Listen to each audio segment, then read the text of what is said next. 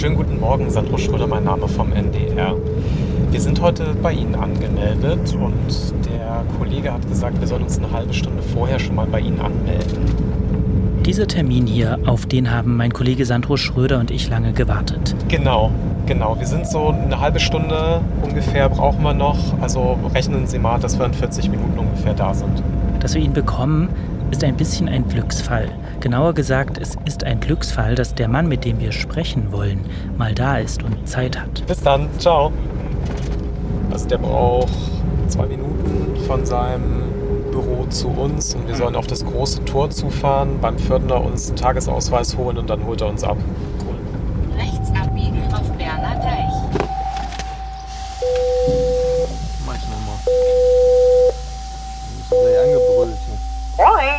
Kommen Sie bitte rein mit Ausweise?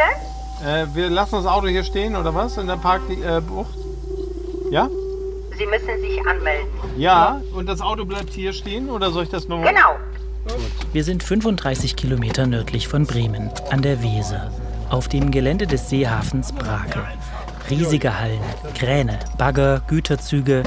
An der Anmeldung sagt man uns, wir sollen gut aufpassen mit unserem Auto, die Züge würden nicht bremsen.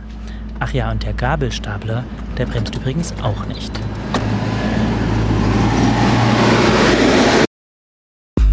Tatort Ostsee.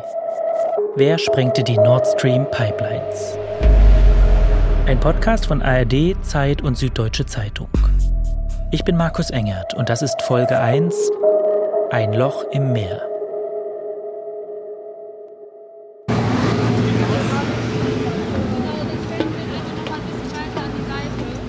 An einem Anleger wird gerade ein großes grünes Frachtschiff beladen.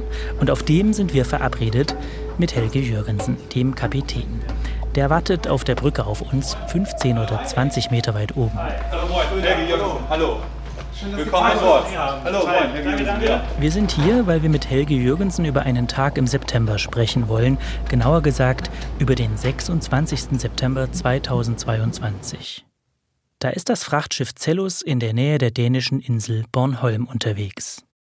Wir waren auf dem Weg von Polen nach Schweden und wir hatten gerade so Bornholm passiert, befanden uns nordöstlich von Bornholm.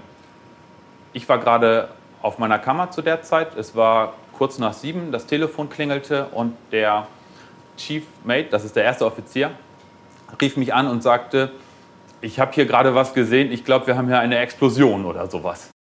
Dass er auf die Brücke gerufen wird, auch wenn er gerade nicht selbst Dienst hat, das passiert Helge Jürgensen häufiger. Aber das Wort Explosion, das hat er in seinen 15 Jahren zur See dabei noch nie gehört.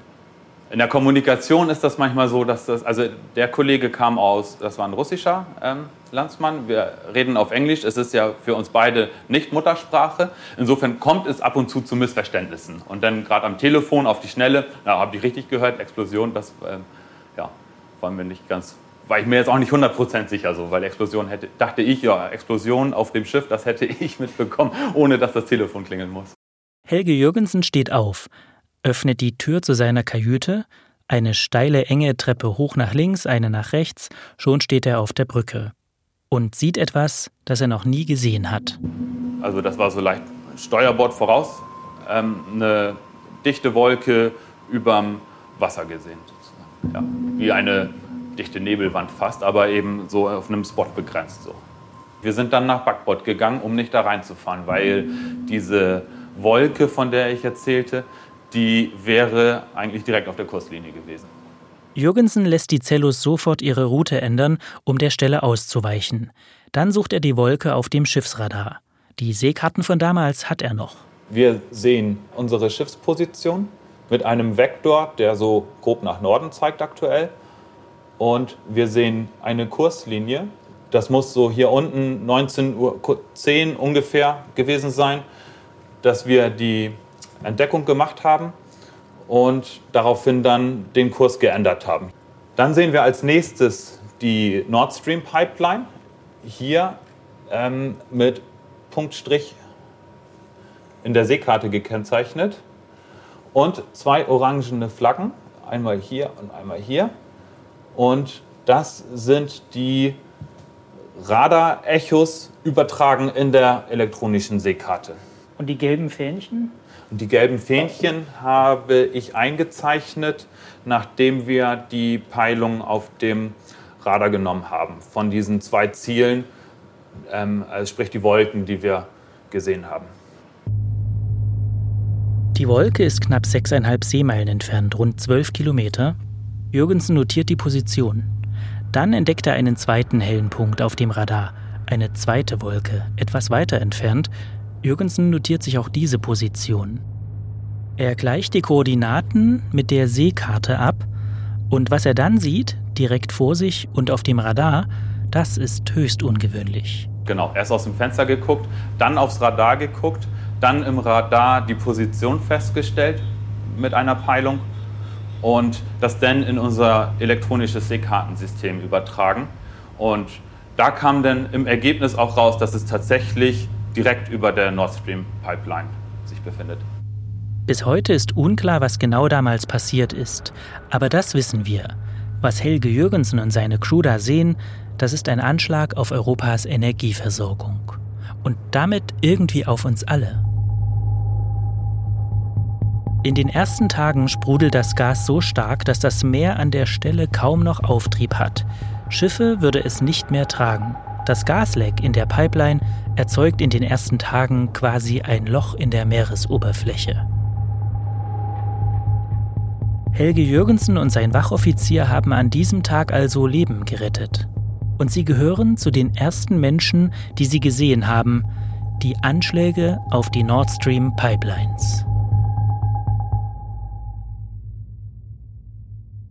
Wir waren gerade so aus dem dänischen Seegebiet raus ins schwedische Seegebiet und habe als nächstes dann eine Security-Warnung abgesetzt. Das ist eine Warnung übers UKW-Funkgerät, welches die umliegenden Schiffe warnt. Eine Art Gefahrenmeldung sozusagen.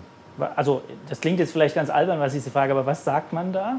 Ja, äh, man leitet den Funkspruch ein mit Securité, das spricht man dreimal. Also, das ist dann ähm, Securité, Securité, Securité. Dann sagt man, wer man ist, in dem Fall This is motor vessel Cellus. For my safety information, listen on channel. Ich denke, ich habe vielleicht 06 genommen, 06, das ist für so Intership-Verkehr der Kanal, den man nehmen soll. Und dann habe ich eben, ja, weiß nicht mehr genau, was ich gesagt habe, vielleicht, dass ich eine, ja, dass ich eine Beobachtung gemacht habe und empfehle, da nicht reinzufahren in dieses Gebiet und dann die Koordinaten durchgegeben. Und als nächstes dann? Und als nächstes dann versucht die Behörde zu erreichen über Funk die, ähm, ich denke, das war Sweden Rescue. Die konnte ich über Funk nicht erreichen. Die waren, wir waren auch weit weg von der Küste zu dem Zeitpunkt. Das kann, das kann schon sein, dass sie das nicht gehört haben.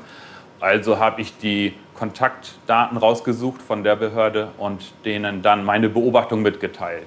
In einer E-Mail mit den Bildern, die ich gemacht habe vom elektronischen Seekartensystem, vom Radar und eben von dem Blick nach draußen. Und die haben gar nicht so schnell geantwortet, glaube ich. Ne? Das stimmt, das hat ein bisschen gedauert. Ich glaube, bei denen lief auch ein Programm ab, um es erst einmal zu verifizieren und so, ähm, ja, was ich hier als, als Assessment bezeichne, also dass sie eben ja, gucken, wie passt das zusammen alles im, im großen ganzen Bild sozusagen. Ja. Jürgensen zeigt uns die Karte. Man sieht die Pipelines, die Explosionsstellen, ein grünes Dreieck ist die Cellus, in Türkis ein Segelschulschiff, das kurz vor den Explosionsstellen den Kurs ändert, um daran vorbeizufahren. Und was haben Sie gedacht? Ich glaube, es waren so ungefähr zwei Stunden dazwischen. Zwischen Sie geben Bescheid und dann läuft über den Kanal ja diese offizielle Warnung aus, fünf nautische Meilen, Sperrzone. Ja, genau. Also ab richtig. dem Moment weiß man doch, also shit, das ist ernst. ja, oder? ja, richtig, ja. Klar, das kam im, im Nachhinein natürlich erst. Da war mir dann auch bewusst, dass man hier gerade in etwas drin ist, sozusagen, was, was nicht ganz alltäglich ist. So, oder was, ja, dass, dass das schon was, was Größeres ist, sozusagen. Als Sie das erste Mal, weiß ich jetzt nicht, zu Hause angerufen haben oder so, also wie haben Sie erzählt, was Sie da gerade erlebt haben? oh, das weiß ich gar nicht mehr. Ähm, wie habe ich das erzählt? Ich glaube, ich habe gefragt, ähm, sag mal hier, mit der, hattet ihr das eigentlich mitbekommen, mit dieser Leckage in der Gaspipeline da? Und dann hatte ich dann erzählt, ja, also äh, wir waren da in der ersten Reihe sozusagen. Ja. Und dann natürlich klar, da wird man gerade Zeuge von, wie gesagt, von etwas Größerem oder von etwas, was, ähm, ja. Stichwort Zeuge, sind Sie von Behörden befragt worden? Nein, gar nicht. Wir sind die Ersten. Ja. Um kurz vor 22 Uhr gibt die schwedische Küstenwache eine offizielle Warnung raus. Niemand darf sich der Wolke nähern. Alle Schiffe müssen mindestens fünf Seemeilen Abstand halten, mehr als neun Kilometer. Das Meer um die Lecks wird an diesem Abend zum Sperrgebiet und das wird es wochenlang bleiben.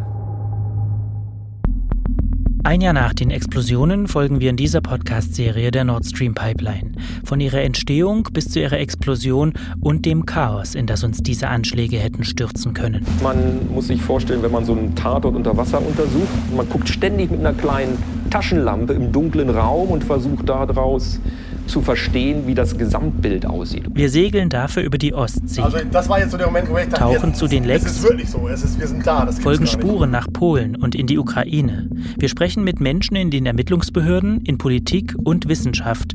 Wir prüfen Motive und Theorien zu einem der mysteriösesten Verbrechen unserer Zeit. If Russia invades, es müssen die Amerikaner gewesen sein. There will be no longer a Nord Stream 2. We, we will bring an end to it. Die anderen sagen, es ist doch ganz klar, es müssen die Russen gewesen sein. Die Suche nach Puzzleteilen. Wir drehen hier einfach alles um. Ich glaube nicht, dass es naiv war. Ich glaube, man hat nur einfach nicht richtig hingeschaut und wollte es auch nicht richtig sehen. Die Antwort, dass die möglichen Urheber dieses Anschlages in der Ukraine sitzen könnten, die ist für viele so politisch, ideologisch unbequem, dass sie sie von vornherein ausschließen. Ich glaube, wir haben 1000 Türen besucht und daran geklopft. Keiner will reden. Also es ist einfach, keiner will mit uns sprechen.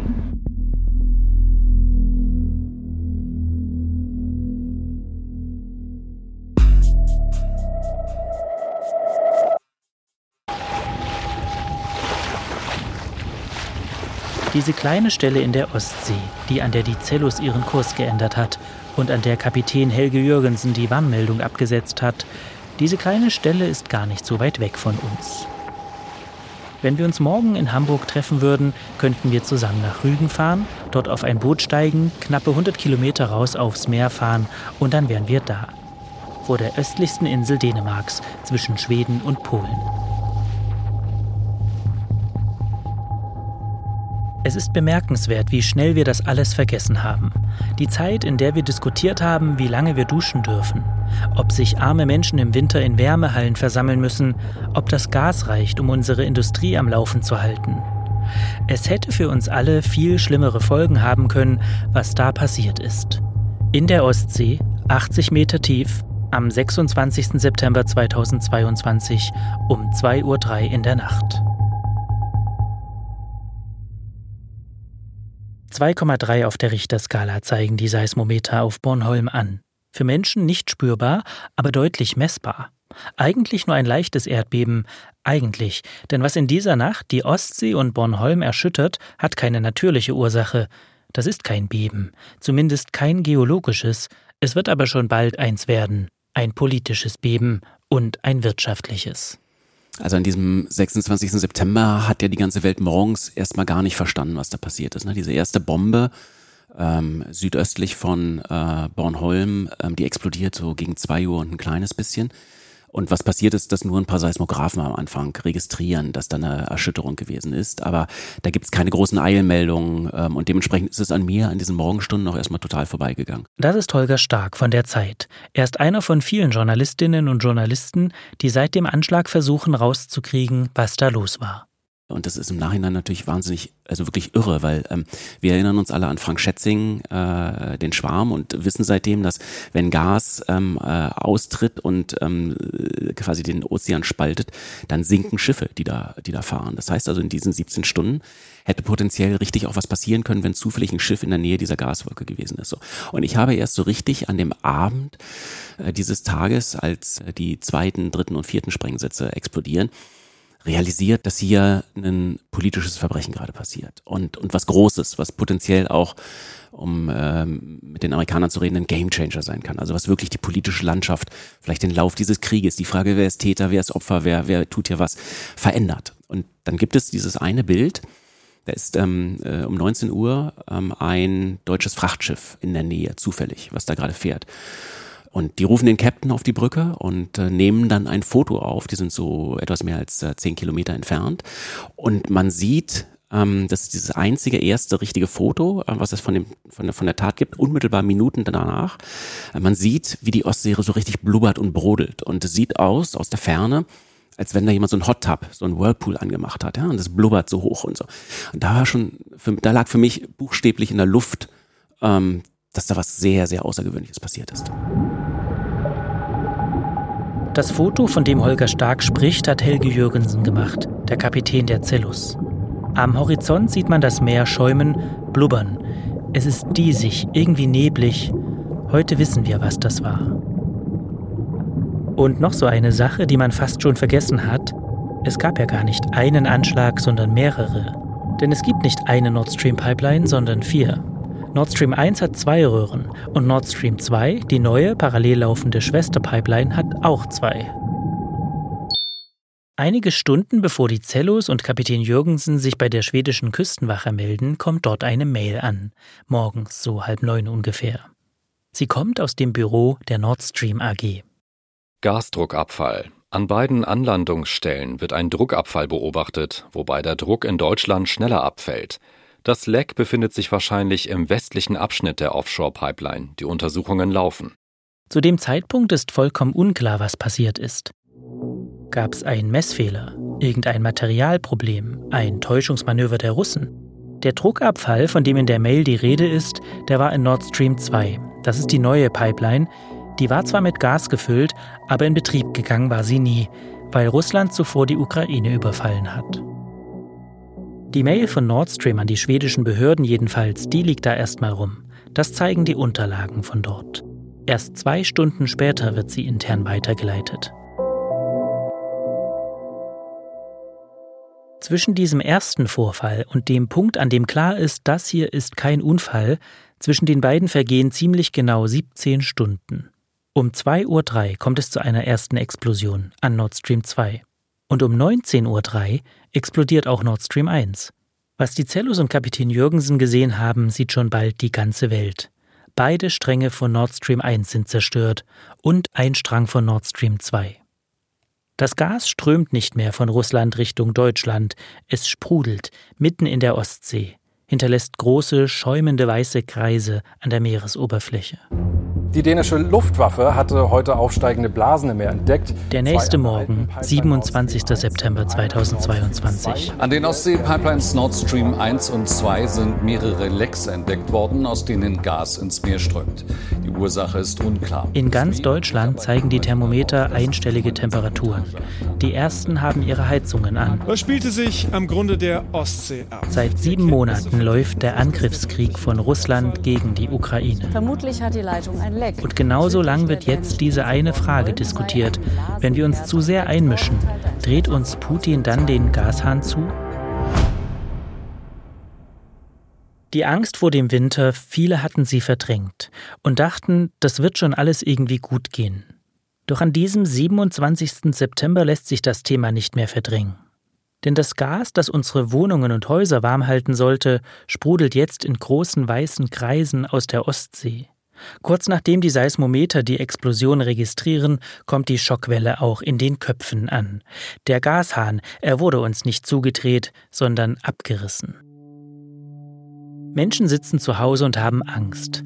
Angst, dass sie sich in diesem Winter keine Heizung leisten können, dass sie frieren müssen, keinen Strom haben, sich verschulden, wenn die Abrechnungen für Strom und Heizung kommen, dass ihre Arbeitsplätze in Gefahr sind, weil ohne das russische Gas die Energiekosten in Deutschland steigen und Unternehmen deswegen schließen müssen. All das, weil die Pipeline Nord Stream 1 nach über zehn Jahren plötzlich kein Gas mehr aus Russland liefert und weil Nord Stream 2 nie Gas liefern wird.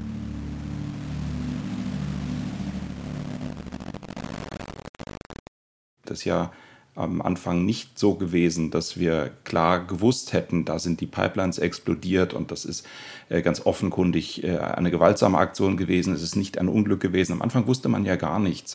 Das ist Holger Schmidt, ARD-Terrorismusexperte, der sich hier an die Zeit damals erinnert. Es gab Modellrechnungen, kann man sich heute aus der Perspektive vielleicht gar nicht mehr so, so vorstellen, welche Situation das war. Jeder bei sich zu Hause hat sich gefragt, was habe ich eigentlich für eine Heizung? Ich für meinen Teil musste mir äh, eingestehen, es ist eine Gasheizung. Und dann war die Frage, wird das jetzt alles reichen und was bedeutet das? Und immer wieder hat es von Seiten von Russland ja so Spielchen gegeben mit, wir drosseln mal die Fördermenge. Und immer ging dann das große Raunen, hm, was bedeutet denn das jetzt? Und plötzlich gab es die Explosion. Und die erste Frage, glaube ich, für viele Menschen war, was bedeutet das jetzt ganz konkret für mich persönlich, für meinen Winter? Werde ich irgendwann frieren? Wird das hier irgendwie ein ernstes Problem? Und äh, die Frage, wer steckt dahinter, was ist genau passiert, äh, das ist nach meiner Wahrnehmung tatsächlich erst sehr viel später gekommen, jedenfalls in der Breite der Bevölkerung. Und damit haben wir eigentlich genau einen Mechanismus, der klassisch für eine terroristische Tat spricht. Gefühlt hat sich vor dem russischen Angriffskrieg ungefähr niemand dafür interessiert, wodurch die Heizung zu Hause warm wird. Wenn die nicht kaputt war, war sie einem egal. Genauso egal wie die Frage, woher unser Gas kommt. Auch das war uns egal, denn es war billig. Wir Deutsche, wir Europäer waren die perfekte Kundschaft. Aber zu der mussten wir erst mal werden. Und da beginnt die Entstehungsgeschichte der Nord Stream Pipeline mit all ihrer politischen Sprengkraft. Niemand bezweifelt den großen Wert der Beziehungen Europas und der Vereinigten Staaten. 2001, kurz nach den Anschlägen vom 11. September auf das World Trade Center in New York. Wladimir Putin ist in Deutschland und spricht im Bundestag. SPD und Grüne regieren. Bundeskanzler Gerhard Schröder sitzt in der ersten Reihe. Noch bin ich einfach der Meinung, dass Europa sicher und langfristig den Ruf eines mächtigen und real selbstständigen Mittelpunkt der Weltpolitik festigen wird, wenn sie ihre eigenen Möglichkeiten mit den russischen menschlichen, territorialen und Naturressourcen, mit dem Wirtschafts-, Kultur- und Verteidigungspotenzial Russlands vereinigen wird. Kurz vor dem Mauerfall war Putin noch in der DDR, in Dresden stationiert, für den russischen Geheimdienst KGB. Jetzt spricht er in beeindruckendem Deutsch im Parlament, vor allem über die deutsch-russischen Beziehungen, und die sind damals ausgesprochen gut. Heutzutage ist Deutschland ein wichtigster Wirtschaftspartner von Russland, unser bedeutsamster Gläubiger, einer der Hauptinvestoren, maßgebender außenpolitischer Gesprächspartner. Ob man sich damit zufrieden geben kann und hier Halt machen darf, ich glaube nicht. Es bleibt noch genug Spielraum für die deutsch-russische Zusammenarbeit. Viele Jahre lang ist diese neue deutsch-russische Zusammenarbeit ein echt guter Deal für beide Seiten. Russland mit seiner schwachen Wirtschaft hat nicht schlecht verdient an uns und wir haben warme Wohnzimmer bekommen, eine Industrie, die energiehungrig ist und trotzdem wachsen konnte und all das zu einem Preis, der irgendwie zu verlockend war, um nicht mitzumachen. Warum rede ich von strategischer Partnerschaft zwischen Russland und Deutschland? Schlicht aus der ganz einfachen Erkenntnis heraus, dass es in ganz Europa nicht dauerhaft Frieden und Wohlstand geben wird für möglichst alle Völker, wenn es nicht zu einer sehr, sehr engen Partnerschaft zwischen Deutschland, zwischen der Europäischen Union und Russland kommt. Heute müssen wir uns ehrlich fragen, wie es so weit kommen konnte. Waren wir alle naiv? Wollten wir das nicht sehen? Nord Stream. Das war auch die Hoffnung, den Kalten Krieg endgültig zu überwinden, Partner mit Russland zu werden, auf Augenhöhe, verbunden durch gemeinsame Interessen. Als Nord Stream am Meeresboden explodiert, scheitert damit auch eine Russlandpolitik, deren Gefahren viele lange nicht sehen wollten, durch alle politischen Lager hinweg. Als das passiert, hatte Deutschland sich längst abhängig gemacht. Schritt für Schritt, schleichend, immer ein bisschen mehr. Mit jedem Vertrag, jeder Wirtschaftskonferenz, mit jedem neuen Meter Pipeline. Das erste Gas fließt Richtung Deutschland und Ministerpräsident Putin schaut zu, wie es losgeht. Nach rund anderthalb Jahren Bauzeit strömt russisches Erdgas durch die Ostsee-Pipeline Nord Stream direkt nach Deutschland. Für Russlands Ministerpräsident Wladimir Putin endet damit das Diktat der Transitländer, wie er sagte. Wir zeigen mit diesem Projekt With this project, we show, also in the presence of so many representatives from European countries, that we feel sure of a secure and resilient partnership with Russia in the future. And I believe that this project is a perfect example of this. Ist ein herausragendes Beispiel dafür. 2011 geht Nord Stream 1 in Betrieb und sofort danach laufen die Planungen für Nord Stream 2 an. 7,5 Milliarden Euro kostet das Projekt. Und ein Mann wirft sich bei uns dafür ganz schön ins Zeug und muss sich darum viele Fragen gefallen lassen. Bundeskanzler Gerhard Schröder. Wir brauchen dieses Gas und es ist das kostengünstigste, was wir bekommen können. Und jeder, der sich mit Energiepolitik beschäftigt, weiß das auch. Eine seiner letzten offiziellen Amtshandlungen als Kanzler. Im September 2005. Mit einer offiziellen Absichtserklärung zwischen der deutschen und der russischen Regierung will er den Bau von Nord Stream 1 in die Wege leiten. Nur zwei Monate später, im November, wird Angela Merkel als Kanzlerin vereidigt und wiederum nur drei Wochen später hat Schröder direkt einen neuen Job.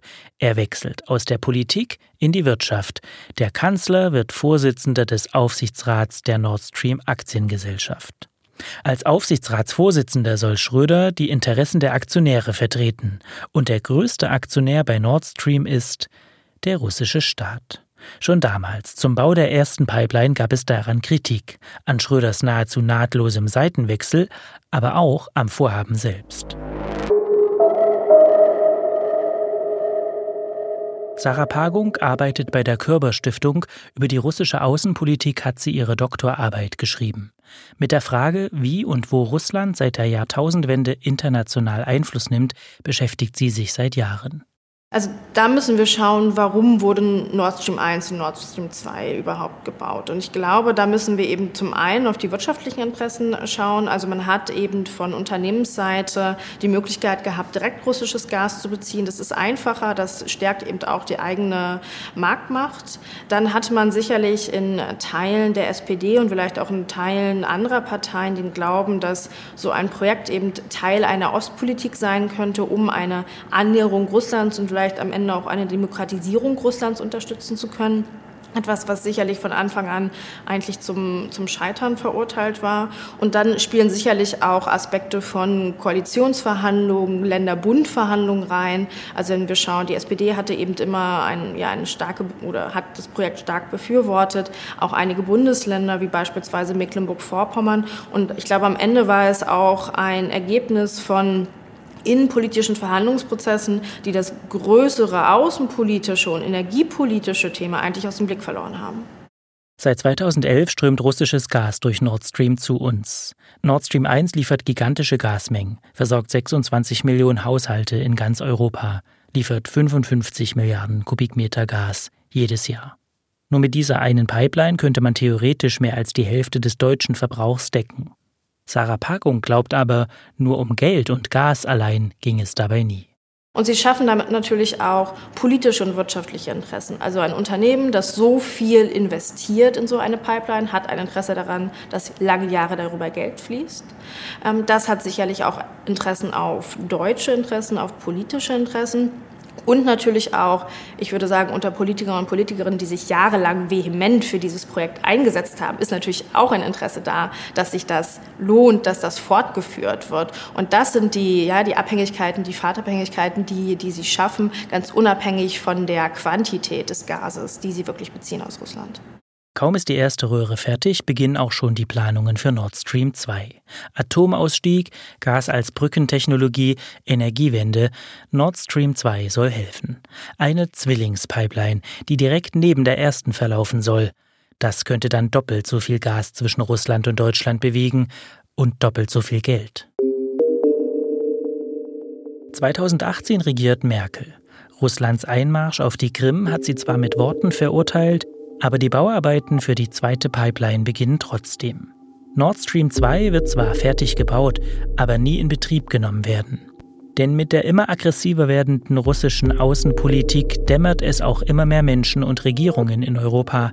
Die Warnungen vor Nord Stream, vor der Abhängigkeit von russischem Gas, vielleicht war da mehr dran, als viele hören oder wahrhaben wollten.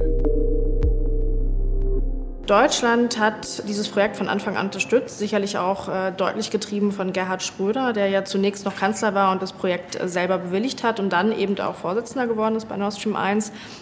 Skeptisch von Anfang an war die Ukraine, weil sie genau das gesehen hat, was de facto passieren sollte, nämlich diese Umgehung der Ukraine und auch andere Länder wie Polen, die ebenfalls ein Risiko gesehen haben, auch weil sie selber beispielsweise Pipeline-Systeme hatten, die ja Gas nach Europa befördert haben. Unsere Nachbarländer im Osten haben nie ein Hehl daraus gemacht, wie sie Nord Stream sehen. als Bedrohung nämlich. Dort laufen die Pipelines lang, die uns bisher versorgt haben. Durch Druschba kommt Öl, durch Jamal und Soyuz Gas. Wie Hauptschlagadern kommen sie aus den weiten Ländern im Osten, werden immer enger, laufen auf Mitteleuropa zu, pumpen Öl und Gas zu uns. Sie pumpen 2014, während Russland das Völkerrecht bricht und sich die Krim einverleibt. Sie pumpten 2018, als Russland mit China ein gemeinsames Militärmanöver erschreckender Größe abhält. Und sie pumpen auch 2020, als Putin die Verfassung so ändert, dass er bis 2036 weiter regieren kann. Na tę sprawę patrzyliśmy od samego początku jako na projekt stricte polityczny, który jest poddany. Wir haben diese Angelegenheit von Anfang an als ein rein politisches Projekt betrachtet, dem Ideen des russischen Imperialismus zugrunde liegen. Einerseits wissen wir, dass Gazprom Teil dieses imperialen Bestrebens ist, den energiepolitischen Einfluss zugunsten Russlands auch in Europa oder in asiatischen Ländern auszuweiten. Und andererseits haben wir deutlich deutlich gesehen, dass es sich um einen Versuch handelt, Deutschland auf Kosten Mittel- und Osteuropas in eine Kooperation zu ziehen. Diese Verbindung zwischen Deutschland und Russland, die macht es möglich, politisch den Druck auf Mittel- und Osteuropa zu erhöhen und uns von der Energielieferroute in den Westen abzuschneiden. Nord Stream ist ein Werkzeug, um den politischen Einfluss von Russland zu vergrößern, sagt Stanislav Sarin. Er ist Staatssekretär im Kanzleramt des polnischen Premierministers. Sarin ist zuständig für die Nord Stream-Ermittlungen in Polen. Es ist eine seltene Gelegenheit und überraschend, dass wir ihn zum Interview treffen können. Wir wollen mit ihm eigentlich über die Nord Stream-Ermittlungen in Polen sprechen, aber im Interview zeigt er erstmal eine klare Haltung zum Nord Stream-Projekt. Denn Polen ist eines der Länder, das die deutsche Position zur russischen Pipeline schon immer sehr kritisch gesehen hat. Na tę sprawę e, patrzyliśmy w sposób jednoznaczny. E, to połączenie gazowe. Diese Gaspipeline hatte eine viel breitere Bedeutung als nur wirtschaftliche Fragen, als Energiefragen. Sie bedeutete, dass die Russen einen sehr starken Druck auf Länder wie die Ukraine, wie Polen, wie Mittel- und Osteuropa ausüben konnten, wo es möglich war, die Gaslieferungen zu unterbrechen, ohne die wirtschaftlichen und politischen Beziehungen zum Westen dramatisch zu verschlechtern.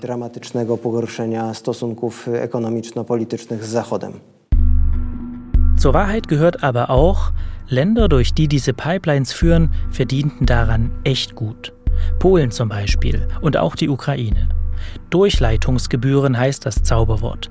Die haben manche dort richtig reich gemacht.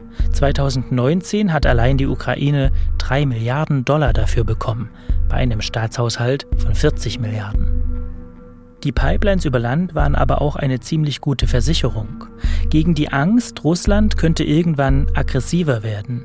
Gerade in der Ukraine dachte man lange, solange russische Pipelines durch unser Land laufen, fallen hier bestimmt keine russischen Bomben. Aber Nord Stream, diese Gasschnellstraße ohne Umwege, direkt von Russland nach Deutschland, sie stellte diese Rechnung der Ukraine in Frage. In einer Zeit, in der sich Putin zum Autokraten gewandelt hat.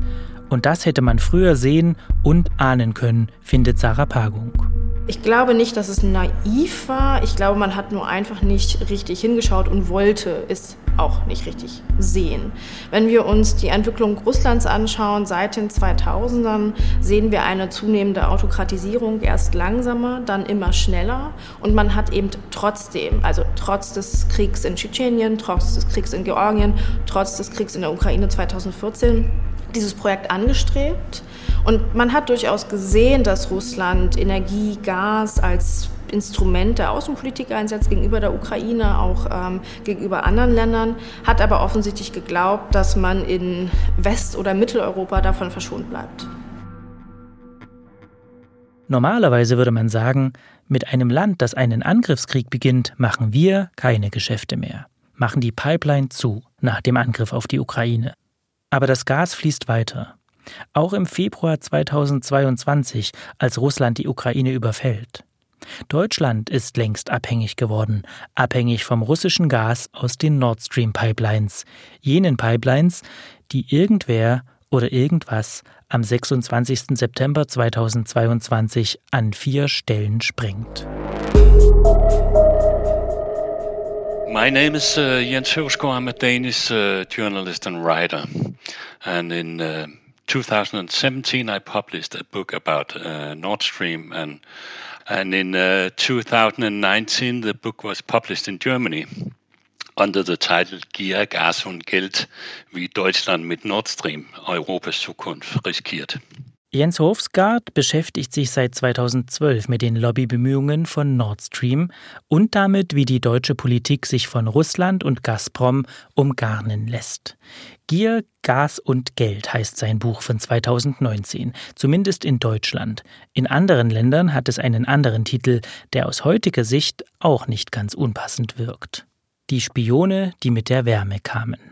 In Denmark and uh, the other countries that have been published, it's called The Spies Who Came In with the Heating, because I was focusing on the background of both Putin, Mr. Varnik, and all the management of Gazprom and Nord Stream and their background. And they are almost all of them are former spies and agents and uh, intelligence officers. Eine Milliardenfirma, deren Manager nicht ausgesucht wurden, weil sie langjährige Expertise mit Gasgeschäften hatten, sondern wegen ihrer Beziehungen zu Putin, die Ex-Spione des KGB sind oder für die Stasi gearbeitet haben. Genau diese Menschen fangen irgendwann an, Sozialdemokraten in ganz Europa zu umgarnen. Und das soll eine normale Firma sein, Merkwürdig, findet zumindest Jens Hofsgaard. Uh,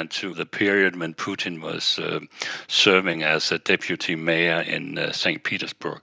And that's also why the, the, the methods used in the campaign and in the lobby campaign almost looked like the methods used by uh, secret intelligence in the Cold War. We are talking a lot about influencing campaigns these days. Yeah. Um, would you say um, what Nord Stream and Gazprom did back then is an influencing campaign using social democrats all over Europe? Yeah, they actually did so, and that's why the Gerhard Schröder he was uh, the perfect match for Russia and for Putin to uh, conduct that work. He is from a generation when almost all countries in, in Europe were ruled by social democrats. And uh, in and in, Schweden, in Dänemark, in Deutschland, überall habe Nord Stream damals das gleiche Problem gehabt. Es brauchte echt viele, ziemlich komplizierte Genehmigungen. Jemand wie Gerhard Schröder mit seinem gut gefüllten Adressbuch sei dabei genau die Hilfe gewesen, die Nord Stream gebraucht hat. Yeah, especially in Germany. We could say that uh, the relation between Germany and Russia was very close. And you, you know, uh, Russia and uh, Nord Stream, they needed similar permissions from Sweden and Finland. And uh, but but contrary to Denmark, both uh, media, NGOs, and uh, the political establishment in the two countries were aware of the dark sides of the project, and they warned that it could have a severe environmental impact in the Baltic Sea, and that uh, Putin and Russia could use the pipeline as a geopolitical weapon against the EU. So it was a win-win situation for Putin and Russia. And therefore, Putin and Gazprom, the mother company into Nord Stream, was in the market for high-level uh, influences in, in, in especially in Sweden and uh, in Finland. And uh, here, Gerhard Schröder, the former German chancellor, was a perfect matchmaker. Nord Stream war immer umkämpftes politisches Terrain. Und dieser Kampf brachte die große Weltpolitik hierher, nach Lubmin in Mecklenburg-Vorpommern. Nicht weit von der Grenze zu Polen. Hier kommen sie raus aus der Ostsee nach 1224 Kilometern. Die Röhren 1,15 Meter im Durchmesser. Nord Stream wurde angeschoben von Kanzler Gerhard Schröder, vorangetrieben von Kanzlerin Angela Merkel und über die Ziellinie gehievt von Manuela Schwesig als Ministerpräsidentin von Mecklenburg-Vorpommern. Gegen heftigste Widerstände, nicht nur aus Polen und der Ukraine. Heute sieht Schwesig ihr Engagement kritisch, sagte sie der Zeit. Ihr Festhalten an der Pipeline sei ein Fehler gewesen. Auch aus den USA gab es immer schroffe, deutliche Kritik an Nord Stream. Und als Deutschland die Pipeline trotzdem vorwärts schob, knallharte Sanktionen. Als sich Nord Stream 2 der Fertigstellung nähert, ziehen die USA die Daumenschrauben an. Sie sanktionieren Firmen, die am Bau der Pipeline beteiligt sind. Das verzögert den Bau und bringt ein deutsches Bundesland auf die weltpolitische Bühne. Mecklenburg-Vorpommern bringt eine Klimaschutzstiftung auf den Weg und baut mit dieser Stiftung die Pipeline kurzerhand selbst weiter. Die Stiftung vergibt Aufträge im dreistelligen Millionenbereich an 80 Unternehmen und schützt die so vor den amerikanischen Sanktionen. Im Herbst 2021 ist die Pipeline fertig. Nur noch wenige Wochen, bis Russland seine Truppen an der Grenze zur Ukraine zusammenziehen wird. Sit down. Thank you. Anfang Februar 2022 geben Bundeskanzler Scholz und US-Präsident Biden eine gemeinsame Pressekonferenz in Washington, D.C. Die Journalistin Andrea Shalal von Reuters meldet sich mit einer Frage. You guys the first question. Thank you, Mr. President, and uh, thank you, Chancellor Scholz. Um, Mr. President, I have wanted to ask you about this Nord Stream project that you've long opposed. Ob der amerikanische Präsident irgendeine Zusicherung vom deutschen Kanzler erhalten habe, dass Deutschland das Projekt Nord Stream auf Eis legen werde, sollte Russland tatsächlich in die Ukraine einmarschieren.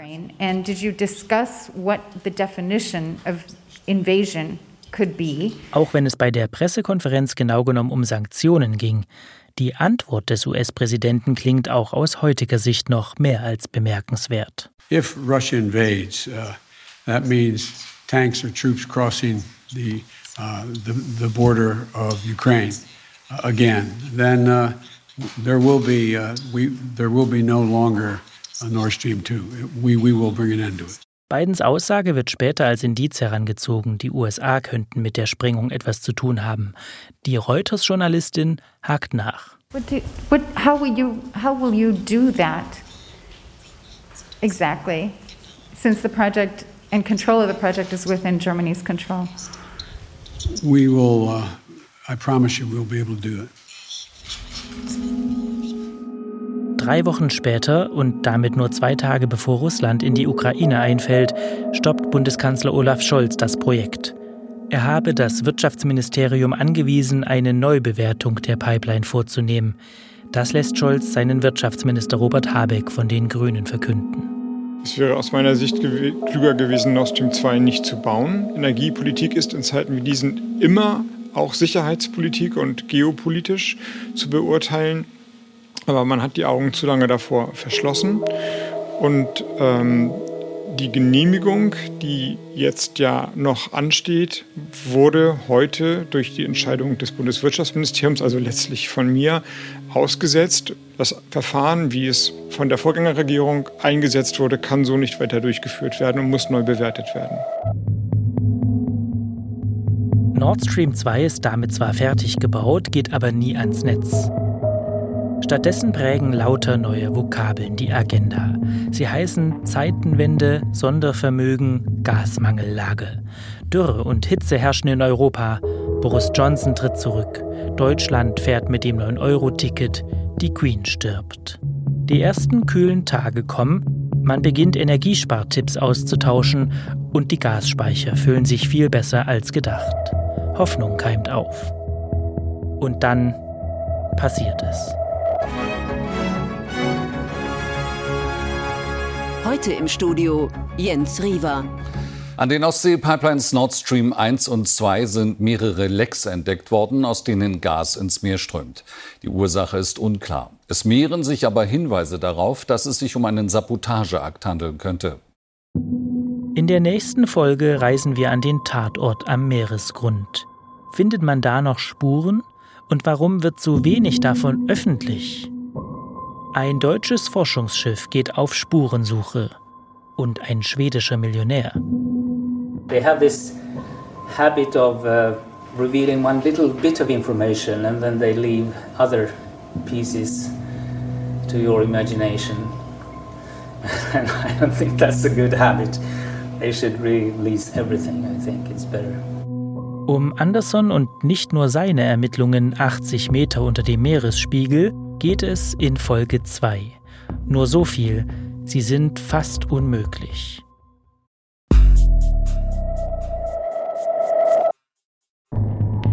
Tatort Ostsee. Wer sprengte die Nord Stream Pipelines? Ist ein Podcast vom NDR zusammen mit dem ARD Hauptstadtstudio, SWR, RBB, WDR, der Süddeutschen Zeitung und der Zeit. 2023. Ich bin Markus Engert und mit Sandro Schröder Autor der Serie. Lisa Krumme hat den Podcast inszeniert, Kai Popper hat ihn technisch umgesetzt. Die Musik kommt von Michael Dommes. Für Tipps, Hinweise und Feedback erreicht ihr uns unter investigation.ndr.de. Zu unserer Recherche gibt es den Film Tatort Ostsee in der ARD Mediathek und Texte bei der Zeit und der Süddeutschen Zeitung. Folge 2 von Tatort Ostsee ist jetzt schon online.